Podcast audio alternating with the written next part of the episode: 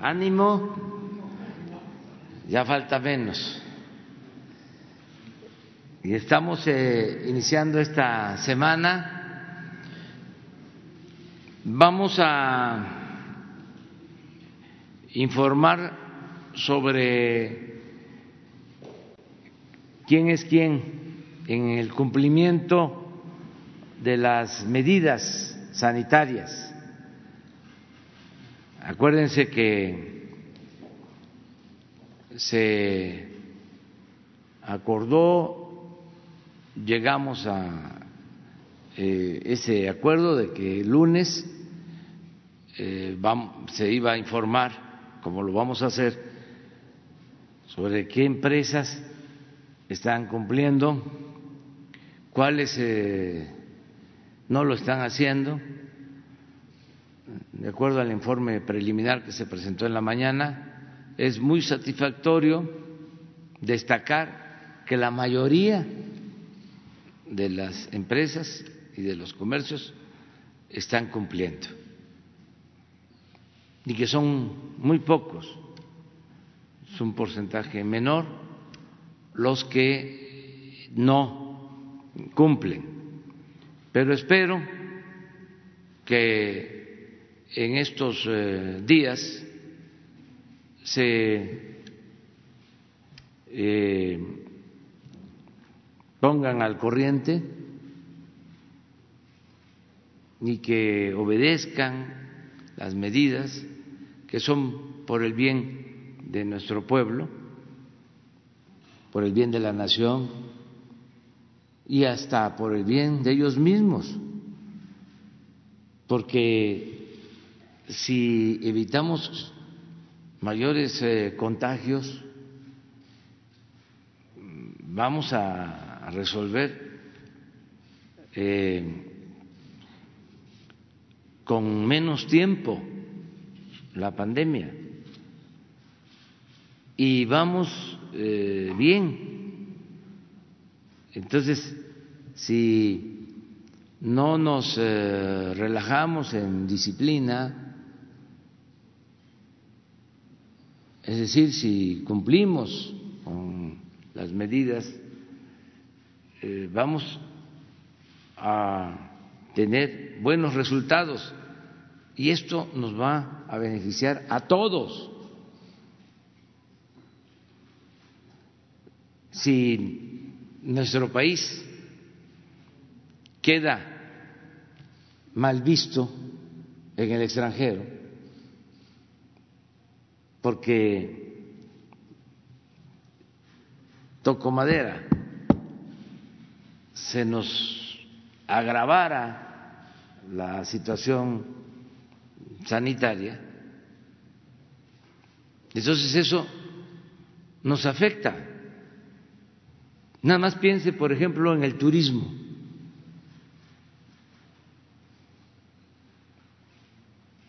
Si sale de control la epidemia en México, en las zonas turísticas. Cuando regresemos a la normalidad en el mundo, se va a pedir información de dónde o a dónde ir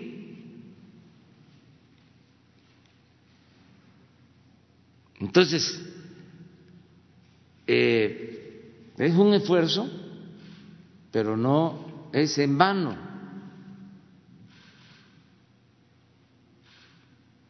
Y lo más importante, desde luego, es que no se pierdan vidas humanas, no solo lo material, pero también hasta en términos económicos.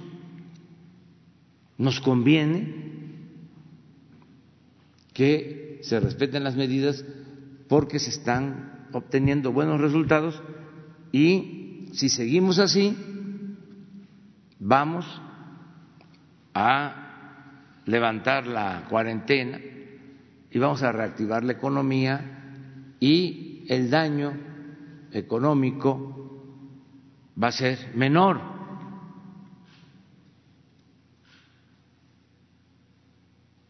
Y con lo que estamos haciendo de garantizar el bienestar de la gente, pues eh, se va a lograr el renacimiento de nuestro país pronto. Va a ser una crisis transitoria, porque además ya nosotros no seguimos los parámetros, recomendaciones, recetas del neoliberalismo y por eso llevamos ventaja. Imagínense si no vamos a llevar ventaja que cuando había una crisis de esta, lo primero que se hacía era pedir dinero, pedir prestado, solicitar créditos para rescatar a los de arriba. Y se le daba la espalda a los de abajo, al pueblo. Ahora no, ahora es distinto. Y no se deja en el abandono tampoco a los de arriba, solo que se atiende a todos, se escucha a todos, se apoya a todos, pero se le da preferencia a la gente humilde, a los más pobres, porque todos, todos somos iguales. o debemos de, tener un trato igualitario. Y además, como siempre lo he dicho, la justicia es darle más al que tiene menos. No puede haber trato igual entre desiguales. Entonces, todo esto son ventajas el que no haya corrupción. ¿Qué fue el Proa? No solo fue un rescate financiero a los de arriba, no solo fue convertir las deudas privadas de unos cuantos en deuda pública, que eso nunca jamás se va a repetir. Y aprovecho para decirle a algunos que están pensando en esos modelos que no vamos a ceder, aunque se enojen. Te van a quedar esperando.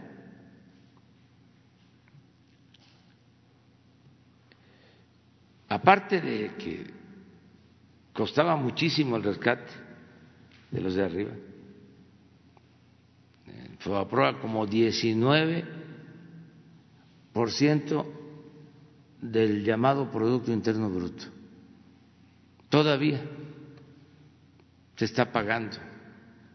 La verdad que nos afectó dos décadas.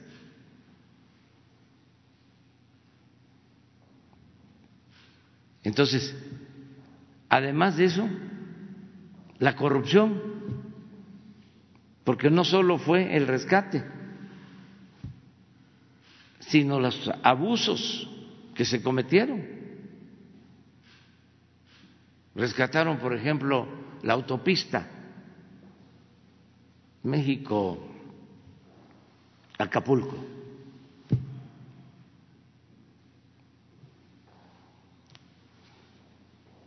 Millones de dólares. Pero además, los avalúos que hicieron los modificaron, los alteraron para pagar más, también miles de millones de pesos, todo con cargo al erario. Solo por poner un ejemplo. Eso está documentado lo que les estoy expresando. Entonces, no. Ahora que el Banco de México ha decidido destinar unos fondos para apoyar a la pequeña, a la mediana empresa. Hay que tener también mucho cuidado que en efecto sea la pequeña y la mediana empresa. No vaya a ser para rescatar empresas que desde antes del coronavirus ya tenían problemas financieros. Mucho cuidado, porque el Banco de México es autónomo y debemos de respetar sus decisiones, pero sus reservas no son del Banco de México, ni siquiera son del gobierno, son de la nación. Y así, todos los créditos eh, hay que cuidarlos porque si no se cargan a la hacienda pública. Ahora sí que se tienen que pagar con presupuesto público, que es dinero del pueblo. Y habría que debatir primero sobre a quién rescatar en el caso de que se usara eh, dinero del presupuesto o se contrataran créditos. ¿A quién rescatar? a las grandes corporaciones, los grandes bancos, o rescatar al pueblo. Es interesante el debate sobre esto. Ahí leí un documento de un grupo de personalidades que está planteando el que se regrese a las fórmulas anteriores.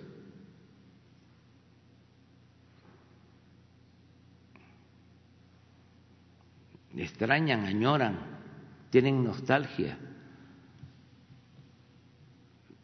por el neoliberalismo. los entendemos y los respetamos, pero en México hubo un cambio. Ya no es más de lo mismo lo que se aplica.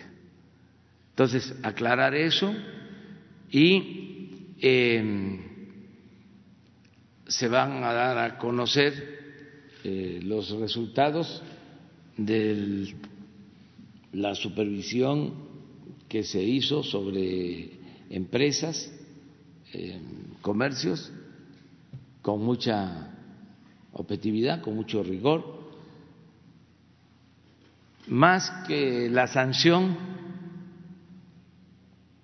económica es el exhorto, el llamamiento a que eh, se corrijan las malas prácticas, por el bien de todos. Nada por la fuerza, todo por la razón y el derecho.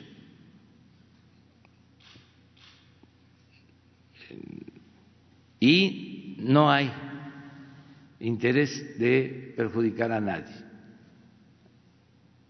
Es nuestra obligación de representar a todo nuestro pueblo.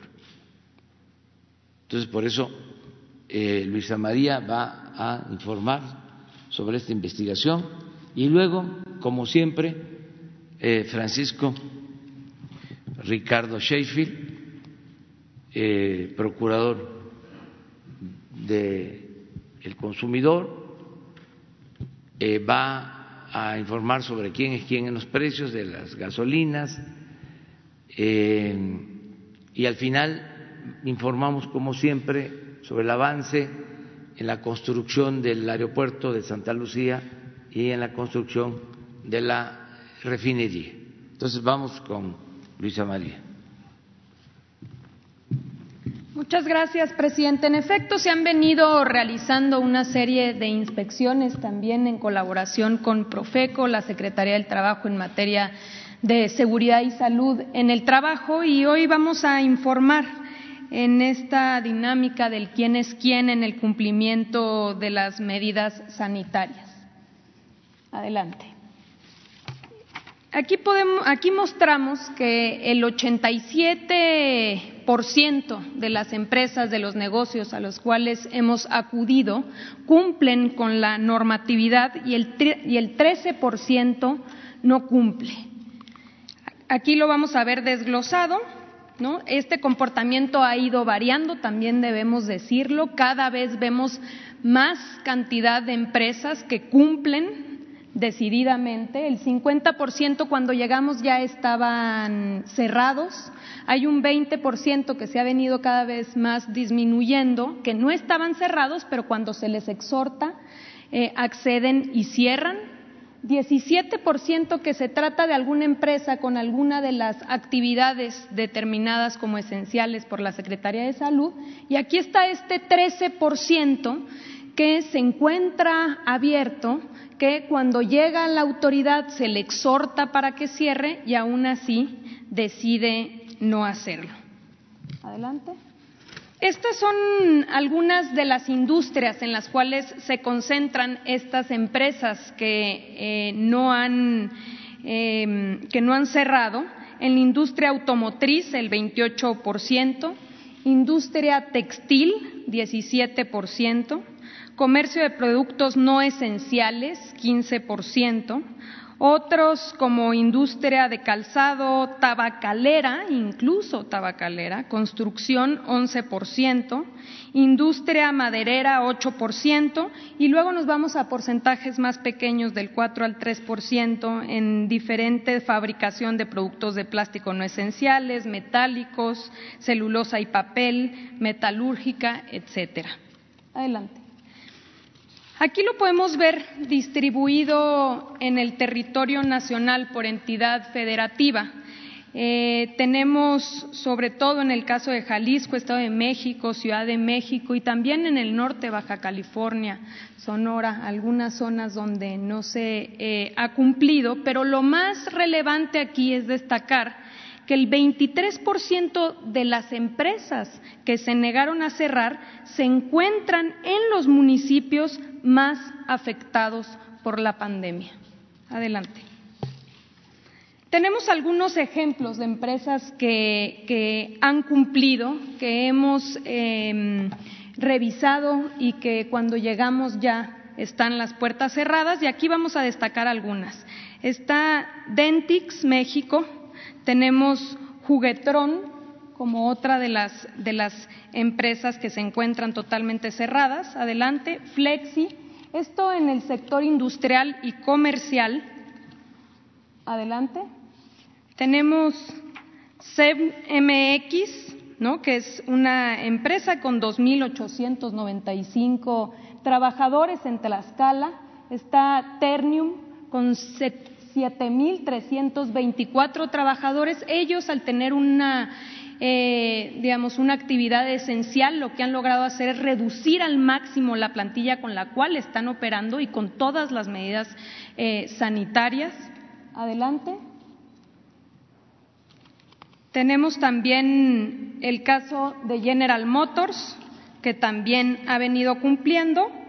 Faurecia, con 700 trabajadores y el caso de General Motors 1.500 trabajadores se encuentran laborando únicamente con 40 en, actividades ahora, digamos, este, para el apoyo médico. Adelante.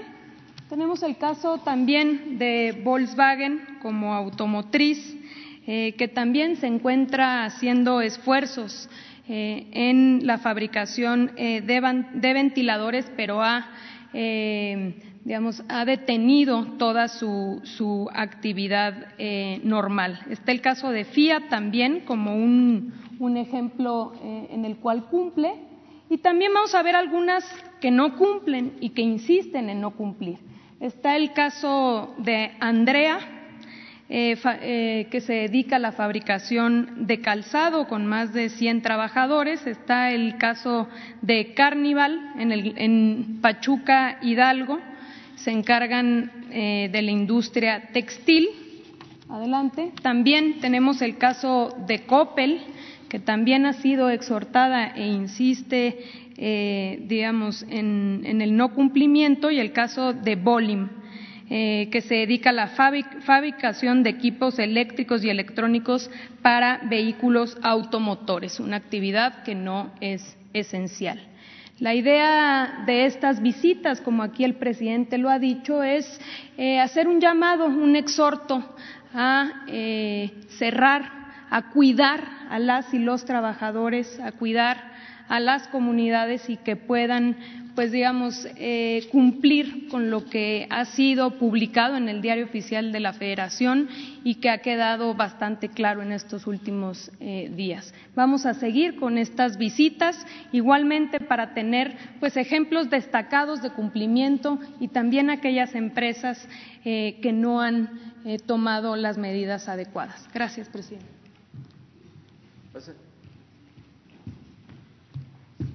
Buenos días, señor presidente. Buenos días a todas y a todos ustedes, quienes quieren los precios de las gasolinas. En la gasolina eh, regular tenemos el precio más alto en gas Telchac, en Telchac, Puerto Yucatán, 17 pesos con 50 centavos por litro con un margen de 3.98.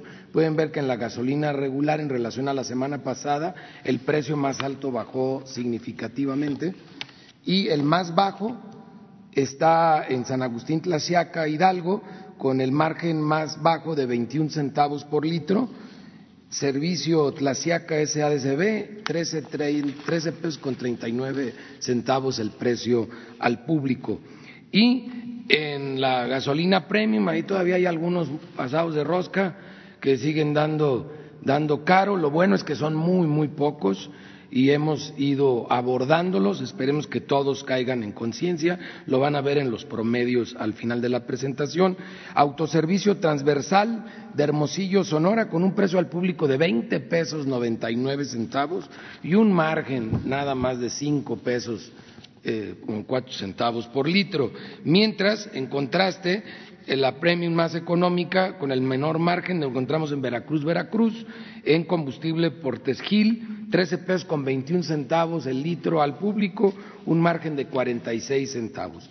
En el diésel, Grupo Petrolero Ashley, en Ostotiparquillo, Jalisco, 21 pesos 45 centavos por litro, 4 pesos 22 centavos de margen, mientras que Digasol en Zapotlán de Juárez Hidalgo, con un precio al público de 16.90 por litro y un margen de 69 centavos, son la opción más baja con el margen más bajo. Si lo vemos por marcas, como lo habíamos mencionado eh, la semana pasada, y no hay una gran diferencia en los promedios por marca entre quien da más caro y quien da más barato. Sin embargo, de todos modos se puede hacer una diferenciación y los más caros siguen siendo Chevron, Arco y Redco.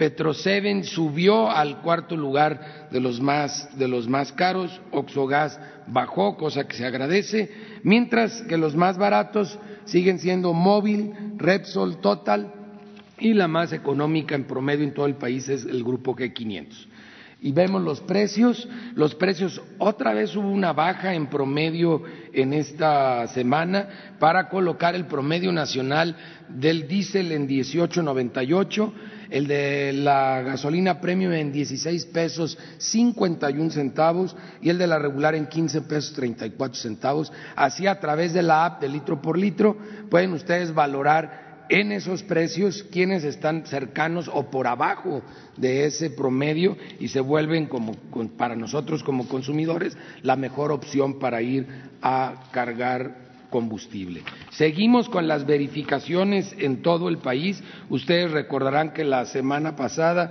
señalamos algunos que no se dejaron colocar sellos, otros que no se dejaron verificar. Sin embargo, en esta semana, con el apoyo de la Guardia Nacional, en un operativo conjunto con la CRE y la ASEA, eh, atendimos eh, primeramente 184 denuncias presentadas en esta semana a través de la app, a través de 171 verificaciones o visitas. Solo una en esta semana no se, no se dejó eh, verificar y movilizamos 28 bombas. La que en esta semana no se dejó eh, verificar fue Gasoltlax 3 en Tlaxcala, Tlaxcala para que lo tomen en cuenta los consumidores de Tlaxcala en Avenida Ocotlán número uno, y eso ya viene señalado en la app.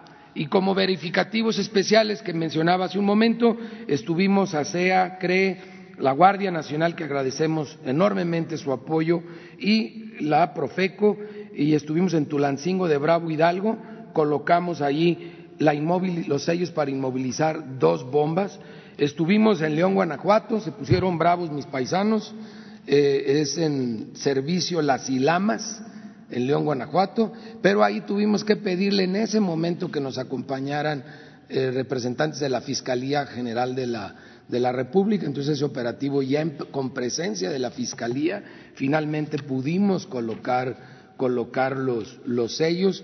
Igual hicimos en operativos en Nayarit, San Luis Potosí, Jalisco, Michoacán, Oaxaca, el Estado de México, Puebla, Veracruz y Yucatán, eh, con Guardia Nacional también en Nayarit y Zacatecas, donde inmovilizamos instrumentos en Cuauhtémoc, en Cuauhtémoc, Zacatecas, eh, una semana muy intensa de trabajo, en Tlaxcala, no esta que mencioné, esta la vamos a abordar con la Guardia Nacional en esta semana, pero en Tlaxcala, Óscar Cervantes López es el dueño de la gasolinera, donde movilizamos dos instrumentos que no había permitido él que se colocaran los, los sellos.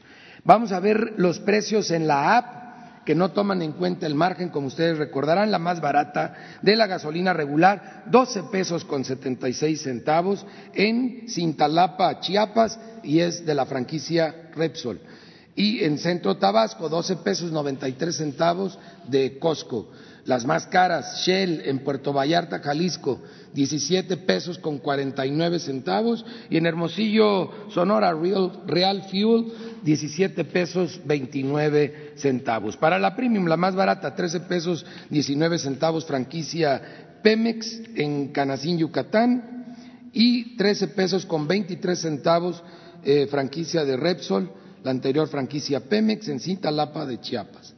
Más cara, 21.99 Smart Gas en Los Mochis, Sinaloa y 20.69 BP en Querétaro, Querétaro. Para el diésel, el más económico, franquicia Pemex, 16 pesos con 30 centavos en Veracruz, Veracruz, y franquicia Pemex con 16 pesos 45 centavos en Amozoc, Puebla. Mientras las más caras, Móvil, Monclova, Coahuila, 20 pesos 94 centavos precio al público y 20.89 también Móvil, pero en Chautla, Puebla. Como ven, móvil está muy bien en regular, está muy bien en la premium, pero no así en el diésel en donde lo expenden y seguimos monitoreando más aún en esta contingencia sanitaria los servicios precisamente sanitarios de todas las estaciones de servicio, donde además tanto en gaseras como en gasolineras estamos constatando que usan guantes, que usan cubrebocas, que le están dando protección a sus trabajadores y a sus clientes y agradezco mucho la colaboración que hicimos en equipo con la Secretaría del Trabajo eh, en esta semana muy intensa. Muchas gracias. Bueno, antes de pasar a el, aeropuerto, em, hacer un llamado a todas las empresas, a los eh, comercios, para cumplir las eh, recomendaciones sanitarias. Los lunes se va a presentar siempre esta inspección, se va a transparentar y eh, si las que ahora no están cumpliendo en la semana próxima eh, ya se apegan a las medidas de protección a los ciudadanos, a la gente, frente a esta epidemia o pandemia, pues se les va a reconocer. Eh, es de sabios cambiar de opinión, el tener capacidad para rectificar, no regodearnos ¿no? en el error, no caer en la autocomplacencia, sino poder rectificar. Y eso también eh, se reconoce, eso es meritorio. Ojalá y para el lunes ya no tengamos el 13% que se tiene ahora de incumplimiento, que se reduzca lo más que se pueda. Yo tengo confianza que esto va a suceder. No son medidas coercitivas. Una de las características de nuestro gobierno es el que no se usa la fuerza, lo coercitivo, mucho menos la fuerza bruta, no se reprime no hay eh, toques de queda, no hay prohibiciones, es más que nada convencer, persuadir. Y ese es el ejemplo que está dando México en el mundo. El pueblo de México, de su nivel de conciencia, de responsabilidad. Y sí eh, se advierte en el mundo, porque estamos en un mundo globalizado. Entonces, estamos interrelacionados por las comunicaciones y se sabe todo y lo que se sabe de México en el extranjero es de que estamos domando la pandemia. Y lo estamos haciendo fundamentalmente por la participación consciente de nuestro pueblo. Por eso así tenemos que seguir adelante. Vamos ahora sí a lo del aeropuerto. La Secretaría de la Defensa Nacional informa los avances en la construcción del Aeropuerto Internacional Felipe Ángeles al 27 de abril de 2020. El proceso de materialización de todos los frentes del nuevo aeropuerto es realizado de manera simultánea en la base aérea militar número 1 se efectúan trabajos de habilitado de refuerzos de concreto y acero de refuerzo, pruebas de compactación y de grado de humedad, relleno y excavación de terraplén para la losa de cimentación en el hangar del Escuadrón Aéreo 302. La vialidad y barda perimetral. Se realizan actividades de excavación en caja, relleno con material de préstamo, acarreo y compactación de material, colocación y habilitado de acero, colado de concreto y montaje de dovelas.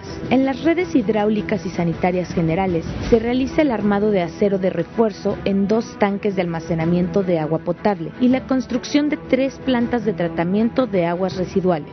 Se realiza en el estacionamiento y terminal intermodal de transporte terrestre el habilitado de acero para armado de cimentación, colado de plantillas, excavación y acarreo de material. En la torre de control y servicios, extinción de incendios y edificios administrativos se continúa el habilitado de acero para estructura de muros. Inició la colocación de ductería y preparaciones para las redes eléctricas y colado de losas de cimentación en SEI, principal y secundario.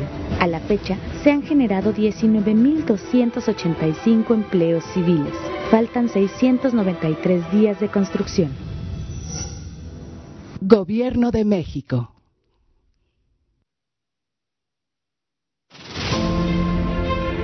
Como cada semana vamos a hacer el reporte, hoy estamos en la supervisión semanal de todas las pilas de construcción de cada planta y vamos avanzando. Va el reporte esta semana, 24 de abril.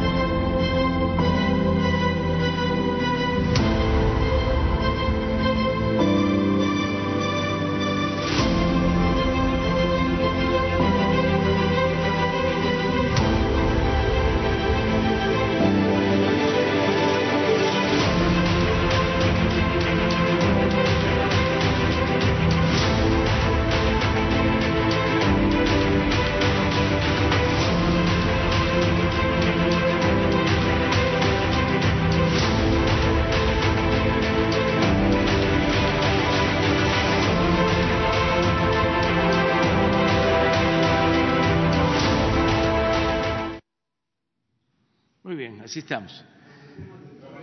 Bueno, nos organizamos este uno y uno.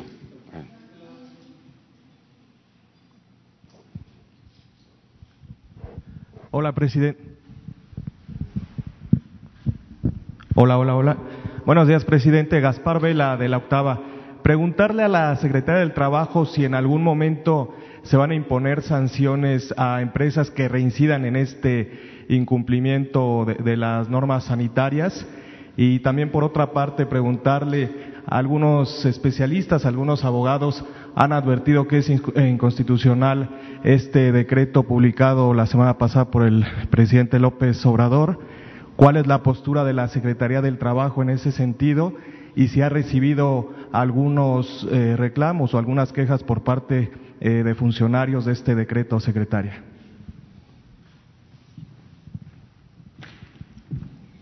Muchas gracias. Eh, em, se realizan estas verificaciones, estas eh, inspecciones y se, en el momento en el cual eh, se identifica que hay un incumplimiento en las, en las normas de seguridad y salud en el trabajo, se inicia un procedimiento administrativo y también a su vez se da vista a la Secretaría de Salud y, en su caso, al Ministerio Público por si pudiese haber algún tipo de delito, pero digamos es un es una serie de inspecciones que de manera ordinaria se realizan ahora en este contexto, eh, digamos, del COVID-19, pero que se realiza por parte de la autoridad laboral en materia de seguridad y salud en el trabajo. Y lo siguiente, lo que hemos venido planteando y el propio presidente planteó, que se trata de medidas eh, em, voluntarias, ¿no? Que, pues serán determinadas por cada una y cada uno de los eh, funcionarios de este gobierno, que la enorme mayoría, al ser parte de un proyecto de país, un proyecto de nación, entiende eh, perfectamente lo que significa lo que estamos viviendo y, en todo caso, para qué se utilizarían esos eh, recursos. Nada más, eh, por último, preguntarle al procurador Sheffield, ¿qué pasa con las escuelas privadas, con las colegiaturas, procurador? ¿Se deben pagar estos meses esto, de marzo y abril, a pesar de que, bueno, los alumnos no están presencialmente en las escuelas?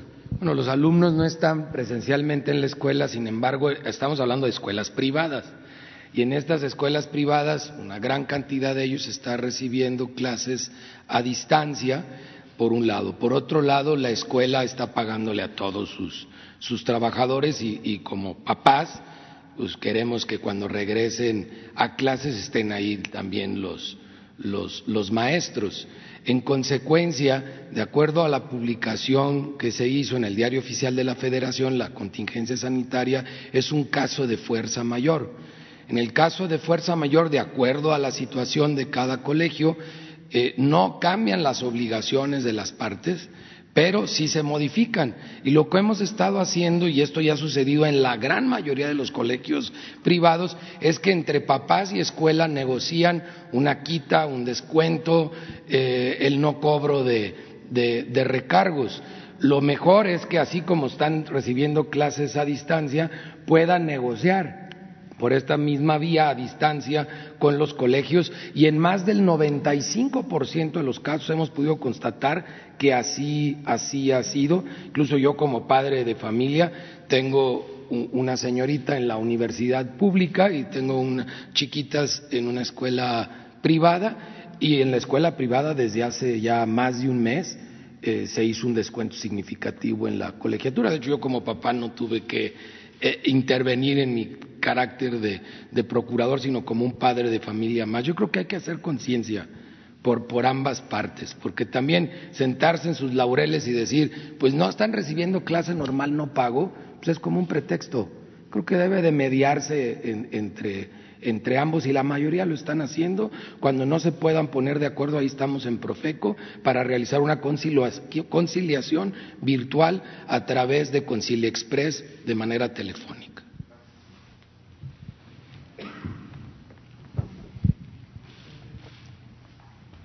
Y luego dos compañeras.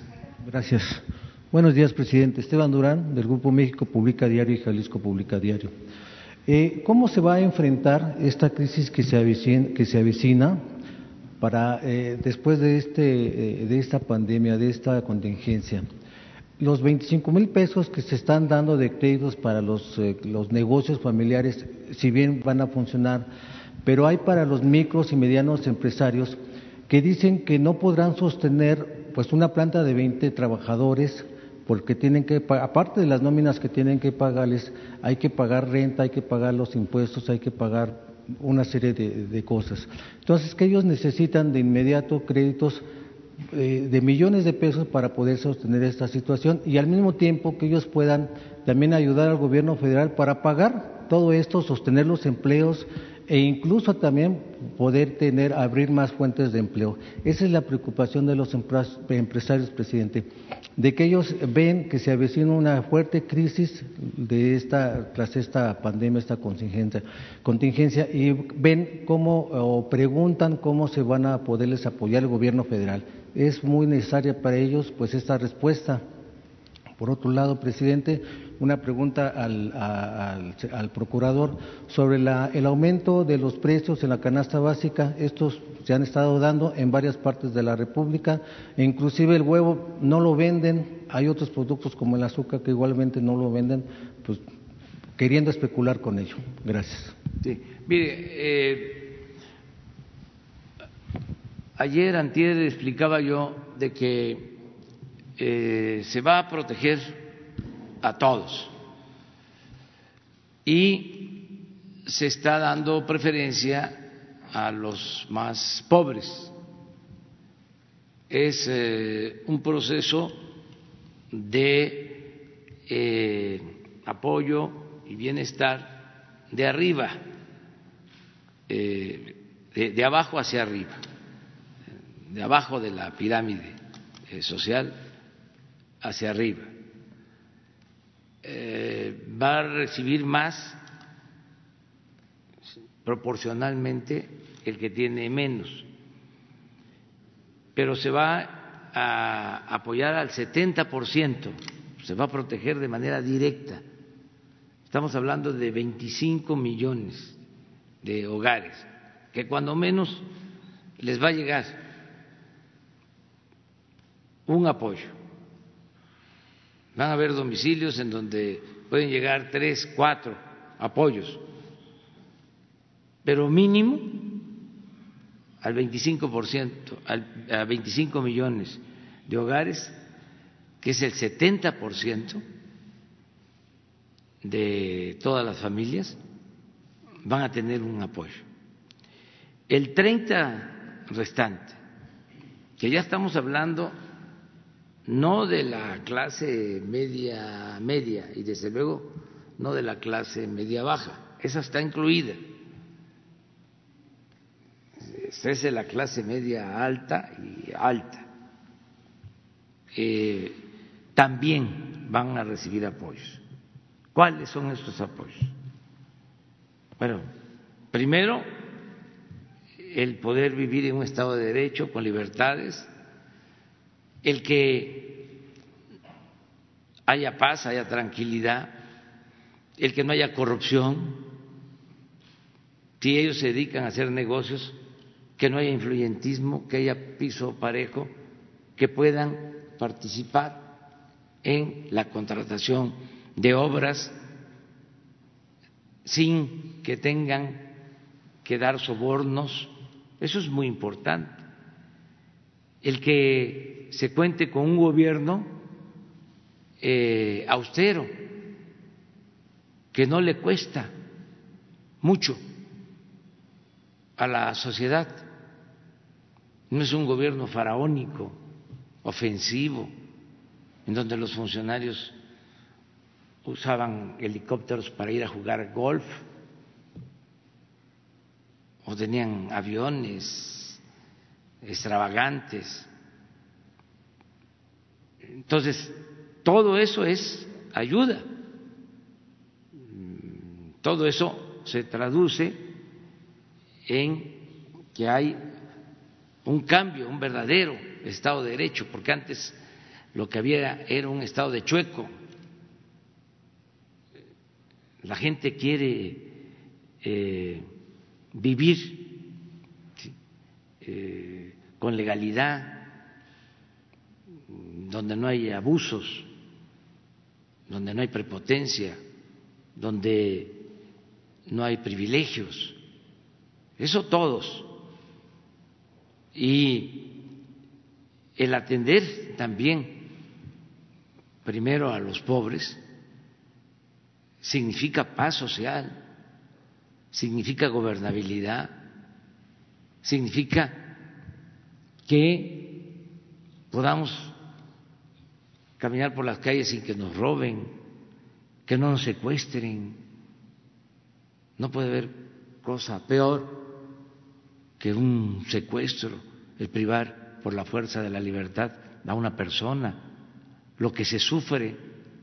Entonces, eso que se padece es el fruto podrido de un modelo neoliberal que se caracterizó por la desigualdad, por darles todo a unos cuantos, a una minoría, y abandonar al pueblo. ¿Qué otra cosa eh, recibe eh, el 30% de la población? Bueno, no hay aumento de impuestos, ni hay impuestos nuevos. ¿Qué hicieron en el sexenio pasado y en el antepasado? ¿Qué no aumentaron el IVA? ¿Qué no aumentaron el impuesto sobre la renta? ¿Qué no llevaron a cabo la llamada reforma fiscal, que fueron aumentos de impuestos? ¿A quién afectaban con los aumentos constantes en los combustibles, a todos, incluso si nos atenemos a la brillante interpretación del anterior secretario de Hacienda, este podríamos decir que a los de arriba eran los más afectados con los ah, gasolinazos, porque el anterior secretario de Hacienda llegó a decir que los gasolinazos no afectaban a los pobres porque no tenían carros. O sea, por poco le sale una hernia en el cerebro, esa reflexión tan profunda. Este, pero ahora eh, resulta que no hay aumentos en los precios de las gasolinas, ni en la luz, ni en el gas. ¿En qué otra cosa se apoyan los eh, de clase media alta hacia arriba? El gobierno está llevando a cabo eh, un programa de obras públicas importantísimo. Hablábamos ahora del aeropuerto. Sí, es el ejército el que está construyendo, pero el cemento es de Cemex. El fierro, las varillas son de la industria del acero de Monterrey. En la refinería son empresas también, ICA entre otras, que están trabajando, que están también consumiendo bienes que se producen en México y que generan empleos en el país. Con la construcción del tren Maya, pues son empresas las que están ya eh, obteniendo los contratos para la generación de empleo. ¿Qué otra cosa ayuda también a los de arriba y a las pequeñas y a las medianas empresas? El que puede entrar en vigor, porque se hizo un trabajo, no fue así espontáneo, se hizo un trabajo eh, político, diplomático, para que eh, se aprobara y entrara en vigor pronto el tratado comercial con Estados Unidos, con Canadá, el poder tener acceso al mercado comercial económico más grande del mundo. Cuando hablamos de la industria de eh, autopartes, de la industria automotriz, eh, en México se generan un millón de empleos en todo el proceso, toda la cadena de la industria automotriz. Y eso se va a reactivar pronto. Y son empresas eh, eh, matrices, pero hay muchísimas empresas alrededor de esas empresas grandes que se benefician, empresas medianas, empresas eh, pequeñas, eh, así con la maquila en general y con otras actividades productivas. Entonces, sí estamos apoyando. Lo que pasa es de que ya no vamos, repito, a está rescatando a empresas eh, quebradas lo que ha sucedido, porque cuando fue a prueba, ni modo que hayan beneficiado a las pequeñas, a las medianas, beneficiaron a las grandes, muy grandes. Entonces, ¿qué eh, tenga confianza la gente, vamos a salir. Es un eh, modelo nuevo porque lo que estamos eh, diseñando es dispersar muchos fondos, inyectar mucho dinero para fortalecer la economía popular, familiar y fortalecer la capacidad de compra, fortalecer el consumo. Si la gente tiene eh, dinero, va a comprar y esto eh, va a ayudar a la reactivación económica.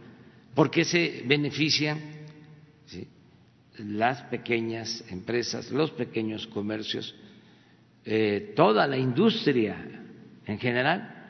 Lo peor que puede pasar es que la gente no tenga para comprar nada, que no haya consumo. Si existe demanda, va a haber oferta. Esto significa que va a haber eh, producción.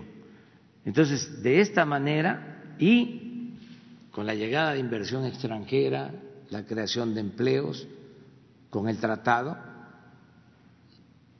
estamos eh,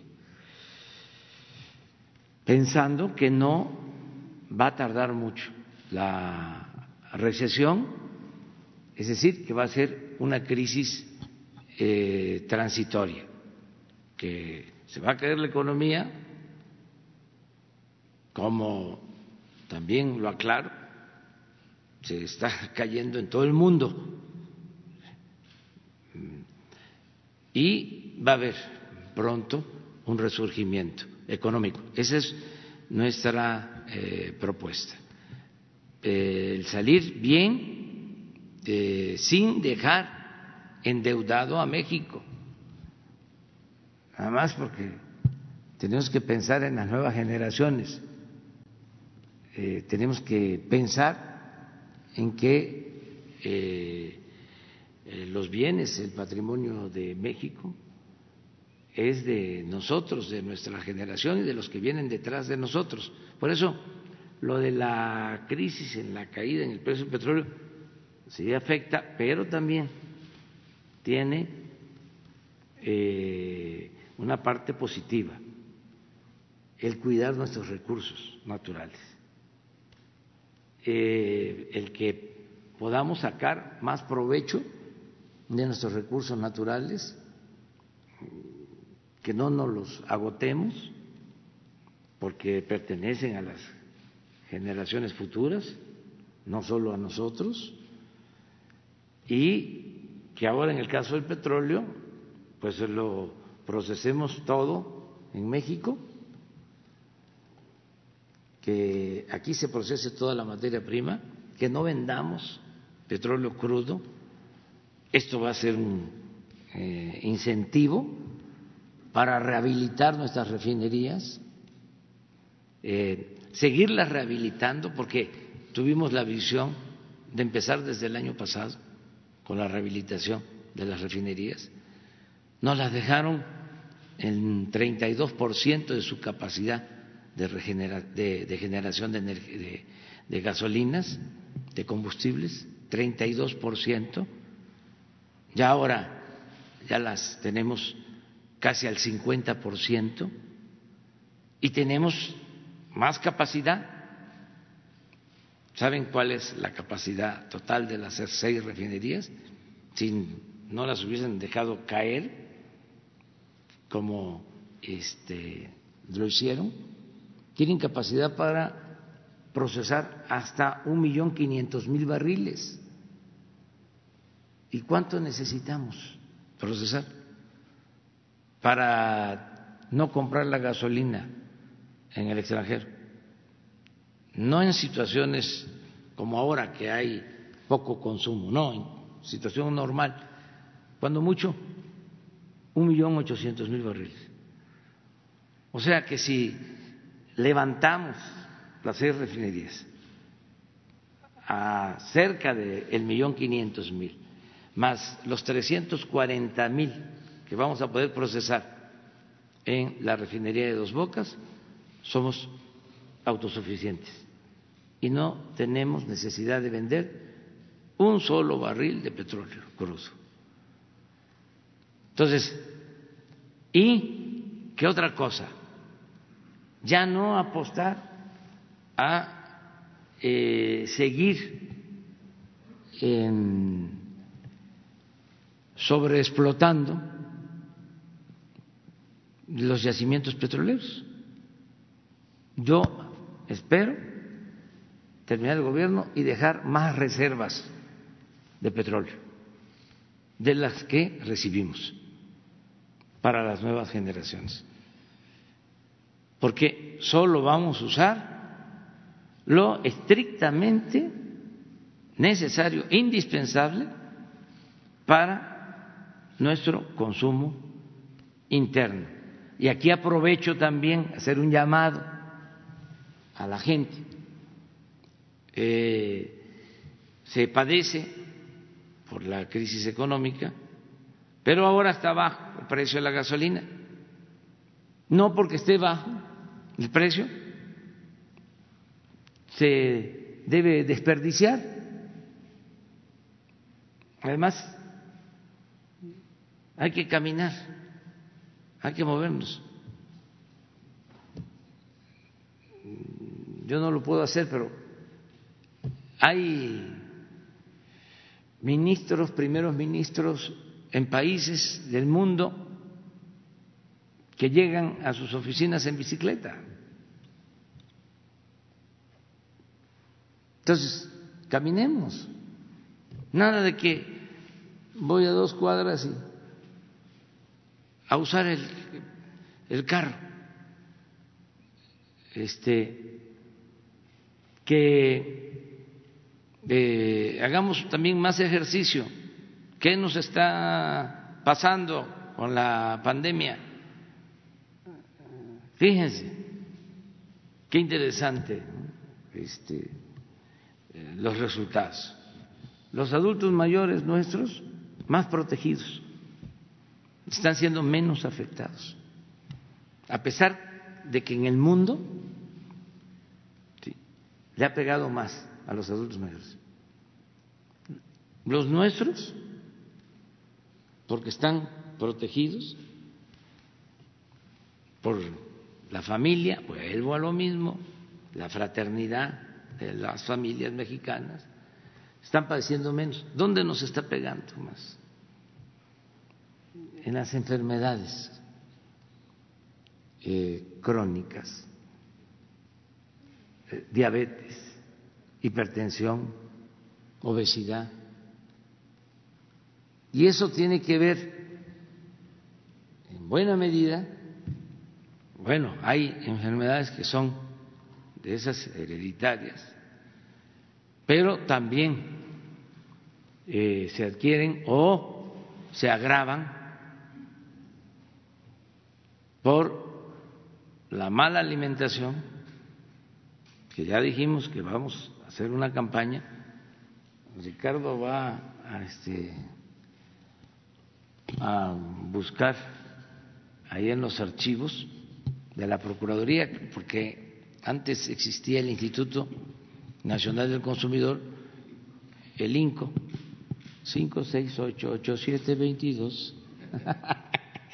Este, entonces, el quién es quién en los presos pero ahí también había una eh, dirección de investigación sobre el contenido de los alimentos, sí, y la campaña de propaganda, de, difusión. Yo me acuerdo, hay que buscar, a ver si lo encuentras, que, porque hablaba yo del pozole, entonces, ah, el pozole no se consume en todas partes, pero es lo mismo con las frutas.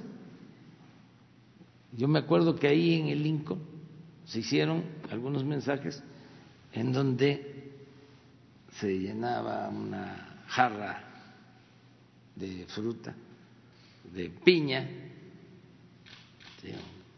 un agua de piña, y luego un, agua de colores, no se sabía qué cosa. Y el precio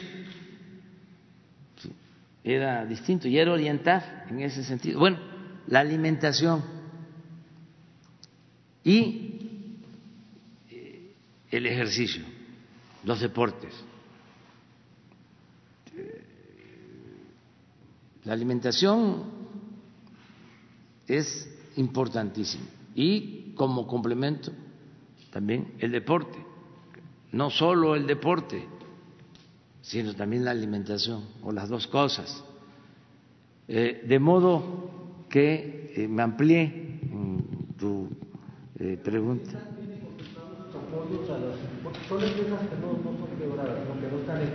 Todos. yo espero que eh, se le dé créditos eh, a cerca de tres millones de familias, tanto de pequeña empresa, por ejemplo, las de que están en el Seguro Social, que tienen cinco, que tienen diez trabajadores, incluso las que tienen más también, se está ofreciendo ese crédito. Y es a todas, a todas. Son 900 mil empresas que tienen trabajadores en el Seguro Social. Esas 900 mil empresas tienen inscritos como a 21 millones de trabajadores, 21 millones de trabajadores están en el Seguro Social. Entonces, es para todas. Lo único que varía es el interés. La mayoría de esas 900 mil empresas, el 50% son pequeñas, que ocupan de uno a diez trabajadores. Para esas empresas la tasa es del 6%, es la interbancaria, es la que fija el Banco de México. Eso en ninguna parte, ningún banco da una tasa de interés así. Que por cierto, eh, se están apuntando, se están inscribiendo y hoy comienza a dispersarse los fondos. Eh, mañana, eh, porque de seis a siete se está informando sobre este tema, mañana ya se va a poder decir cuántas de estas empresas han recibido en sus cuentas de cheque eh, donde manejan sus recursos, ya los 25 mil pesos. Eso por el lado de las empresas del Seguro Social. Aparte, otras empresas que no tienen trabajadores en el Seguro Social, del sector formal, del sector informal, van a ser un millón más. Aparte, taxistas de las ciudades más afectadas, eh, meseros, comerciantes de tianguis. Vamos a informar bien de cómo se va a apoyar. Es que se usaba el discurso de las pymes para que los más grandes eh, sacaran provecho. Y al final a las pymes no les llegaba nada y solo eran los muy grandes los que se beneficiaban. Entonces hay que tener cuidado con ese tipo de apoyos del Banco de México. Lo estoy planteando porque seguramente los del Banco de México están escuchando o les van a comentar de que vamos a estar vigilando. Nada, imagínense, de que empiecen a rescatar a empresas quebradas y que suceda lo que pasó, bancos quebrados, banqueros ricos. No, no se pueden socializar las pérdidas y privatizar las ganancias. Entonces, ¿usted no está de acuerdo con el anuncio que se hizo ayer de rescate a más de 300 mil dependiendo si no le cuesta al pueblo. O sea, si no este es a cargo del presupuesto, adelante, porque si es a cargo del presupuesto, no lo acepto, porque tenemos que rescatar pues a los que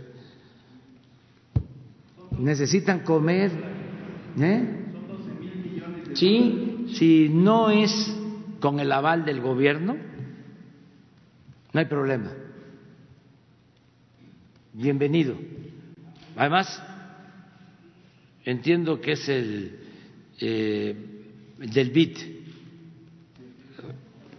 Adelante, con las empresas. Nada más que no le cueste a la nación, porque nosotros no podemos avalar eso. yo no puedo eh, eh, obtener dinero para rescatar a un sector de la población cuando hay 60 millones de mexicanos en la pobreza. ¿Quién los va a rescatar a ellos? Eso es inmoral, eh, es inhumano. Eso era lo que hacían en el periodo neoliberal. Y yo no me opongo, siempre y cuando no sea a costillas del erario. Sí está claro, ¿verdad? Porque no es eh, convertir deudas privadas en deuda pública. Eso ya se terminó. Y cuidado también con querer disfrazar esas medidas diciendo, no hay problema, este eh, se van a pagar todos esos créditos. ¿Y cuál va a ser la garantía? ¿Las reservas? No, no, las reservas no son del Banco de México, no son del gobierno, son de la nación, son de todos los mexicanos. Es muy interesante este, el debate actual, porque la corriente neoliberal sigue empujando, pues ya salieron hasta personalidades a defender esto y a decir de que no queremos nosotros apoyar a los empresarios. Claro que sí queremos apoyar a los empresarios, pero también queremos apoyar a los indígenas, y a los campesinos, y a los médicos, y a las enfermeras, y a los maestros, y a los taxistas, y a los tianguistas, y a los estudiantes, a todos. Este no es un comité, el gobierno no es un comité al servicio nada más de una minoría, que porque tienen muchas influencias porque había un caballero poderoso, don Dinero, después se le empezó a llamar mercado, decían la mano invisible del mercado, pues no tan invisible, este, manotas, entonces ya cambió esto. Y nos va a ir bien a todos, solo que con un modelo distinto. Bueno, una mujer, una compañera. Buenos días, señor presidente. Berenice Telles, de eh, Diario Nacional Uno más Uno. Pues sí, mi, mi pregunta iba con respecto a estos 12 millones de dólares que se gestionaron con el Banco Interamericano de Desarrollo, pues para los empresarios. Eh, y eh, también preguntarle sobre el tema de las eh, afores de los este, trabajadores que ante esta epidemia pues han, han caído, bueno, pues todo lo que tiene que ver con su sus ahorros, sus ganancias que, están, se supondría que tendrían que estar produciendo en el banco. Sí. Y que, bueno, ¿cuál es la opinión precisamente de eh, este acuerdo que se hizo con el Banco Interamericano de Desarrollo y que se necesita el aval, el aval además de la Secretaría de Hacienda y Crédito Público? Sí, ese aval no podemos nosotros este, otorgarlo porque este, no queremos endeudar al país y queremos eh, rescatar primero a los más necesitados. Acerca de los afores, va a haber momento, pasando esta situación de inestabilidad económica, va a haber momento para eh, revisar lo que se hizo en el periodo neoliberal de eh, privatizar los ahorros, las pensiones de los trabajadores. Y en efecto hay que buscar una solución porque si no se actúa, eh, los trabajadores, sobre todo los que se van a empezar a jubilar a partir de el 2024, van a recibir menos de lo que ahorraron. Eso es un tema eh, preocupante. Por ejemplo, eso requiere de un rescate. Entonces, eh, ¿cómo le vamos a hacer ahí? Y además, no me gusta mucho el modito de que se pongan de acuerdo y quieran imponernos este eh, sus planes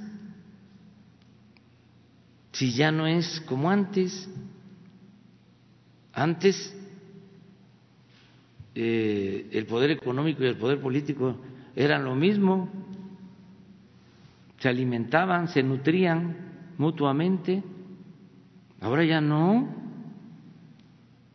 Ahora el gobierno representa a todos. Hay una separación entre el poder económico y el poder político. Entonces, ¿cómo este, que se hace un acuerdo y que ahora Hacienda lo avale? ¿Y que nosotros estamos aquí de floreros? ¿De adorno? Entonces, ver todo esto eh, es protegernos como nación, además, este, no dar ninguna oportunidad a la corrupción, porque todo esto lleva este, acompañado. Esa política neoliberal siempre se hace acompañar de la corrupción. Entonces tenemos que estar muy pendientes. Yo nada más veo, yo me imagínense que el presidente se entera este, de que ya hubo un arreglo y que nada más van a pedirle que Hacienda vale, si es que así lo imaginaron, o cuando dijeron que el gobierno se adhiera a nuestro plan económico. ¿Cómo? Es eh, mucha la prepotencia. A ver, este, te voy a dictar lo que tienes que hacer. No. Eh, y es muy interesante, no es eh, pleito, no es confrontación. O sí, es confrontación de ideas, por el bien de todos. Porque a nadie de los que estamos aquí, pero los que nos están viendo les va a gustar que apliquemos un FOBAPROA 2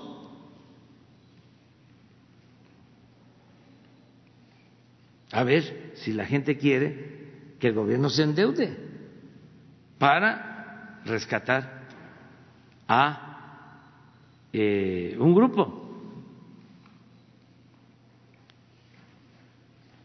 Claro que tienen eh, argumentos, desde luego, nosotros también. Que hay que mantener la planta productiva, nosotros queremos mantener la planta productiva, pero no así.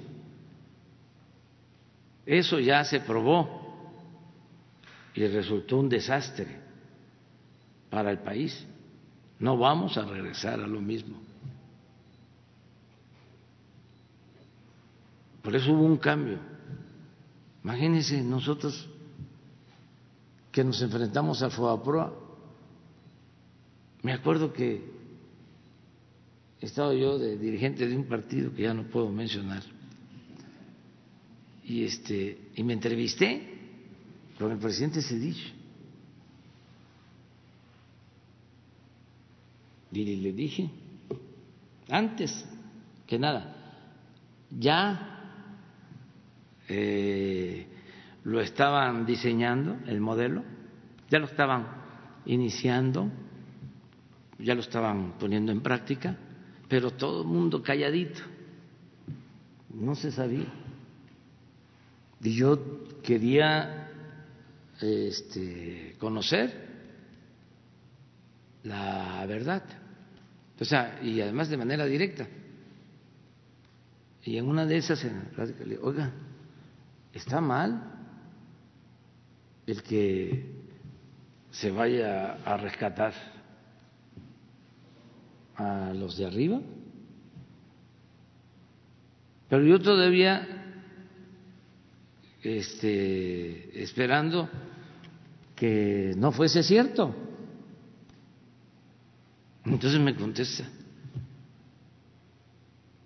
¿y qué quiere? Que se caiga toda la este, eh, estructura económica y financiera de México. Lo tengo que hacer. Ay, dije. Y ahora sí. Ya sé de qué se trata. Y en efecto, anuncia en su informe de que iba a costar el rescate de Foaproa. Búsquenlo porque es buena la investigación. También con toda la argumentación de que había que salvar. A lo mejor hasta habla de las pequeñas empresas, ya no me acuerdo de eso. Este, pero que iba a costar el rescate 180 mil millones de pesos. Eso sí me acuerdo perfectamente. Y fíjense que este exacto es en sus este, pronósticos el presidente Cedillo. Se equivocó por muy poca cantidad. Nos ha costado hasta ahora tres billones, de 180 mil a tres billones.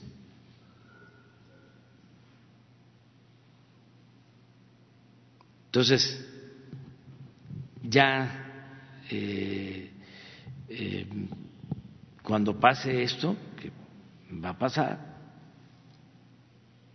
vamos a ver lo de los afores, es un compromiso que tengo de que no porque a mí ya no nos va a afectar, o sea, ya no voy a estar en el gobierno, lo voy a dejar eso. Tenemos que buscar una salida más adelante,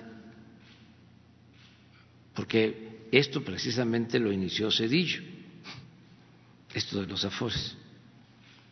Entonces va a empezar a afectar eh, a partir de, sí, 2024 hacia adelante. ¿Cuándo se aprobó? Un poco antes, porque ya hay algunos en el, es la ley del 97 y a partir de ahí se hacen las cuentas individuales.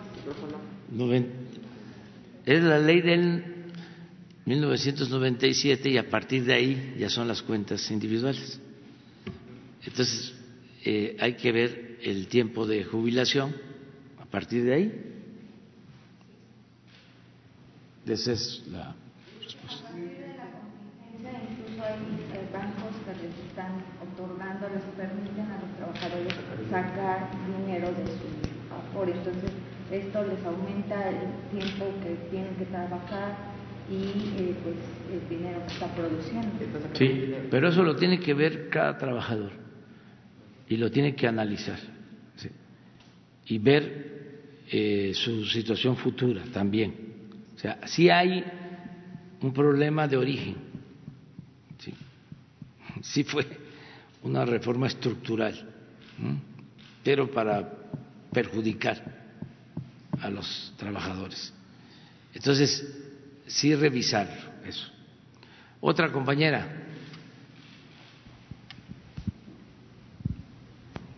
Buen día, presidente. Eh, Daniel Escobar, de Tiempo.tv. Preguntarle eh, sobre justo sobre las empresas que están mencionando que no están acatando estas disposiciones federales y, bueno, en plena fase 3 de esta pandemia en, Quintana Roo, simplemente en eh, Puerto Cancún, ahí es un desarrollo exclusivo. Se, se está denunciando que se draga en, en plena pandemia, pues, arena para este desarrollo exclusivo.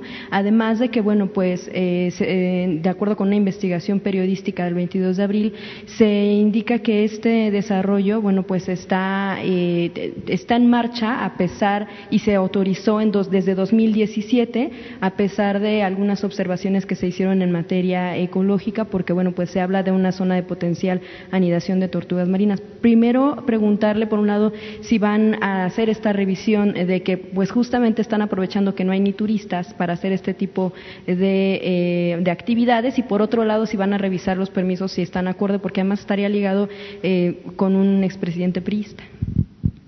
Bueno, este. Sí, tomamos nota. De hecho, varias de las eh, visitas, inspecciones que se realizan son producto de quejas, de quejas de los propios trabajadores, por ejemplo, que están eh, trabajando de alguna manera siendo pues obligados, ¿no? Porque saben que si no van pueden perder su empleo. Entonces vamos a tomar nota de este caso en específico.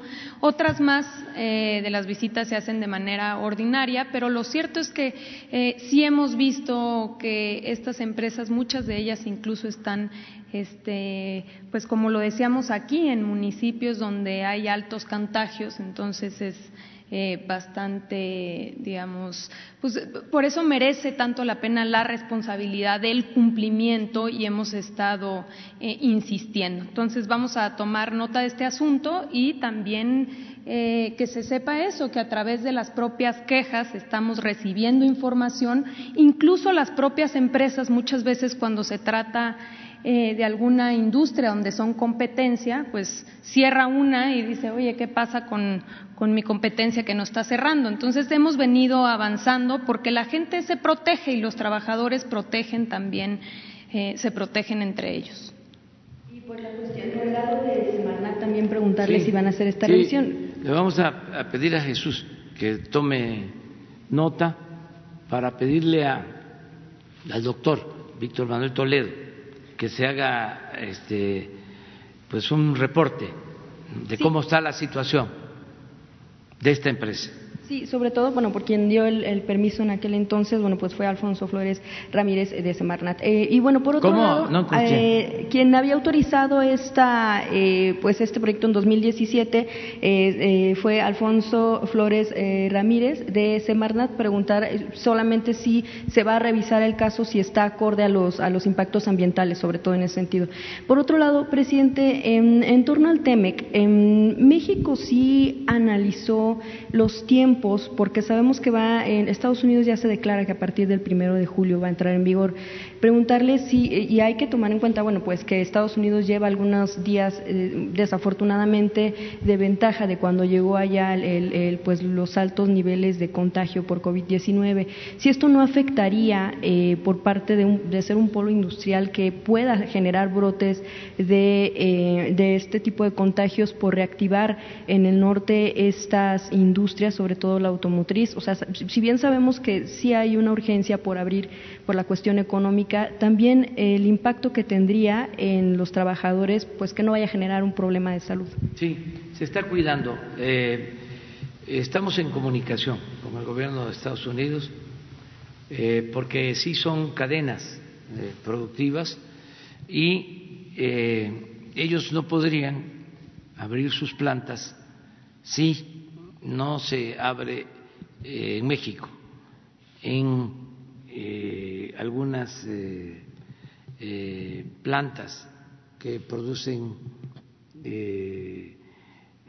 insumos, que partes, se produce en México hasta partes que se utilizan para la industria bélica de Estados Unidos.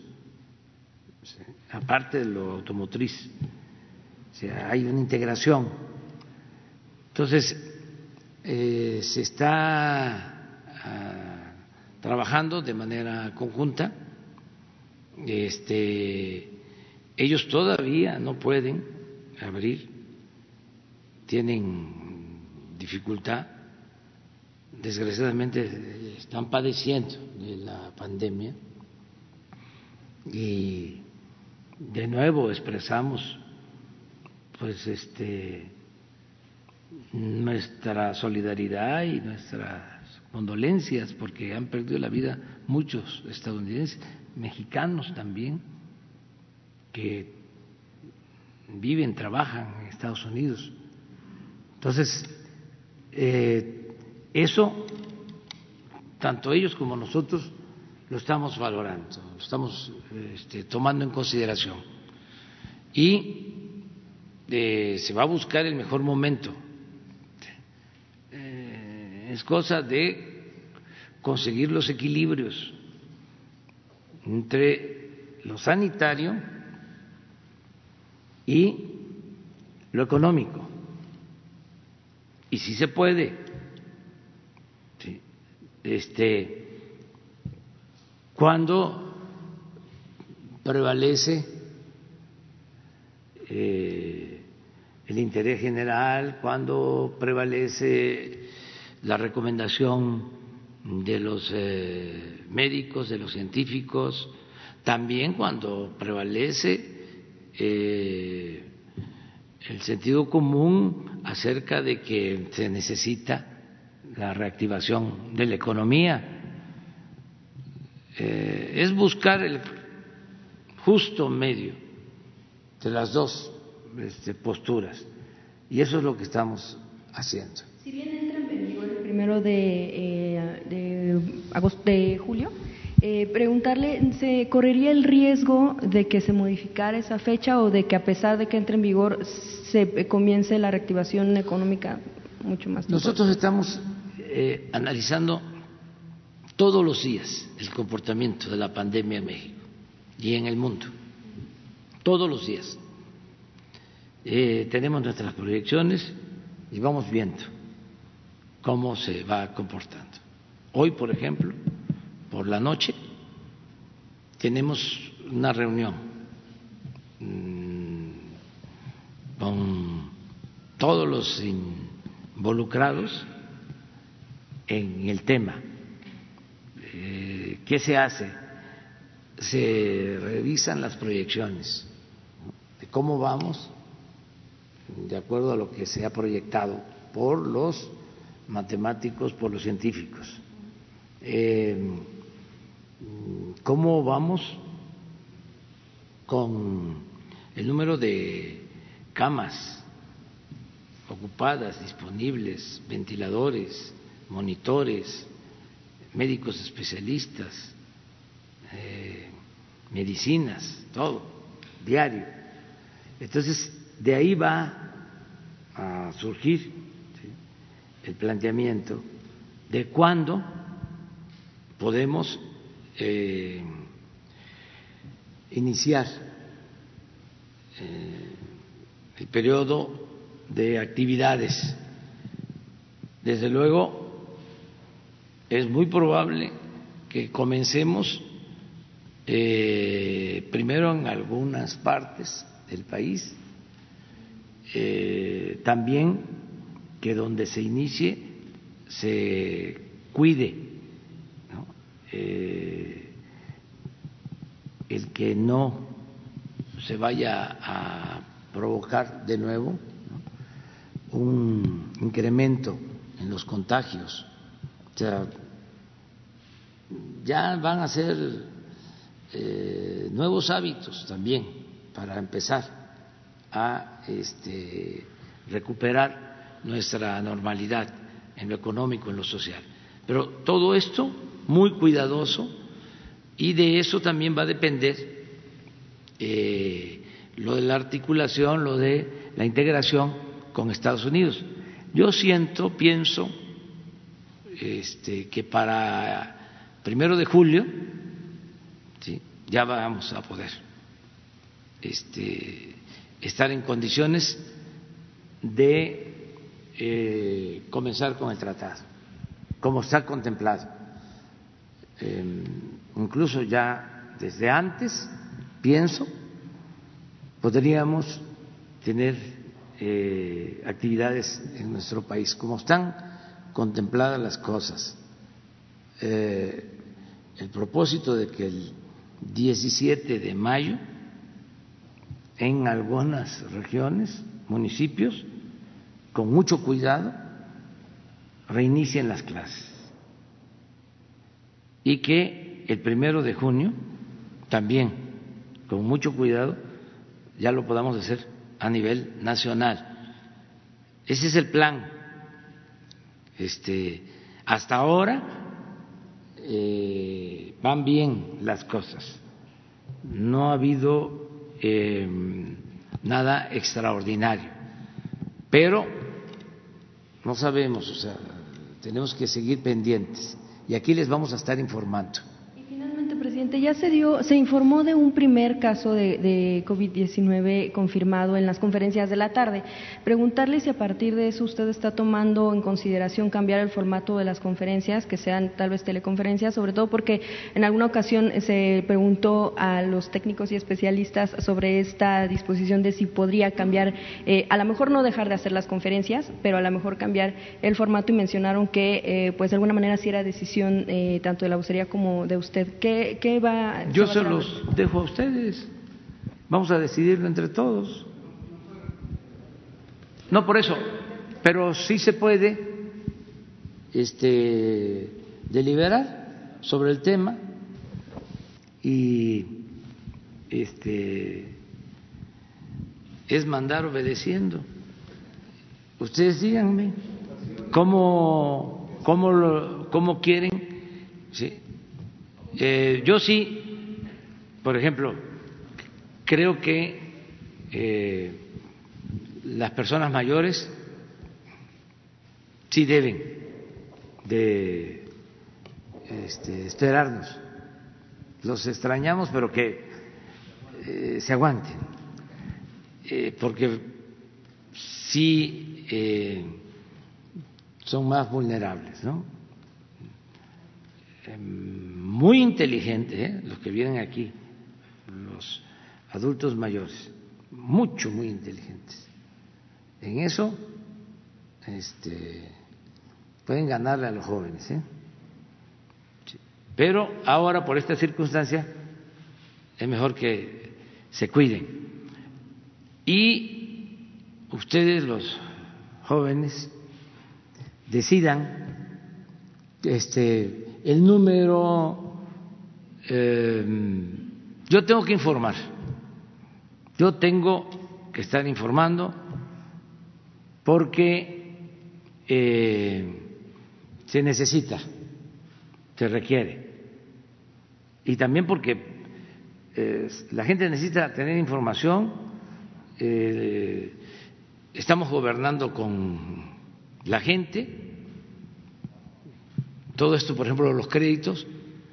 Si se informa, ya mañana se le puede decir a 20 mil dan ya por sus nombres. Oye, ya tienes en tu cuenta el dinero. Y él ya se entera. O sea, esto nos sirve para eso y para muchas otras cosas, pero también para contrarrestar las noticias falsas, el alarmismo.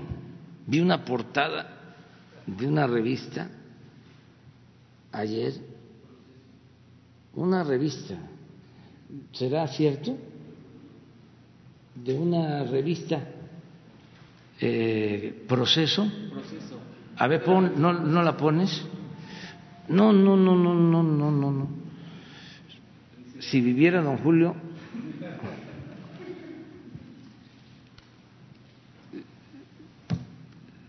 se volvería a morir.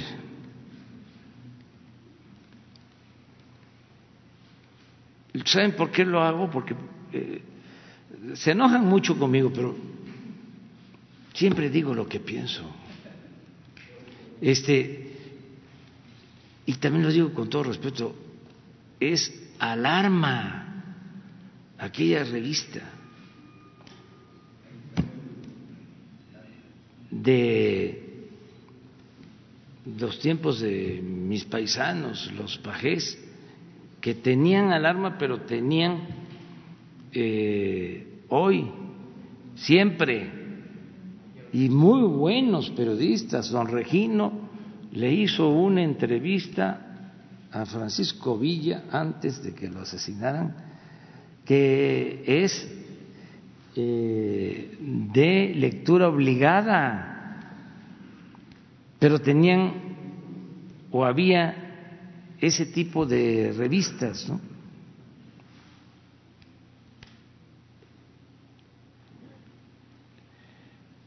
Lo siento mucho, pero lo tengo que decir.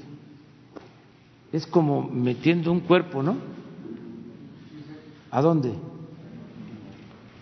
¿A un horno? ¿Ah? A un crematorio. Miren eso.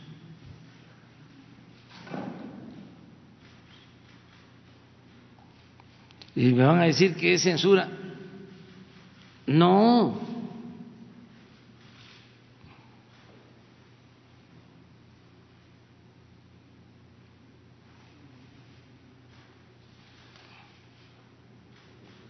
Y ofrezco disculpa, ¿eh? pero no lo puedo este, omitir. Ahora sí, rienda suelta al análisis. ¿Está bien? Es eh, libertad de expresión por encima de todo, sin escrúpulos morales, sin ética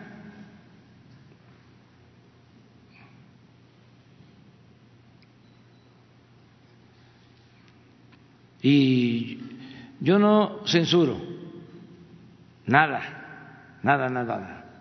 Prohibido, prohibir. Pero sí hay que debatir todo esto. Es lo mismo de los que no cumplen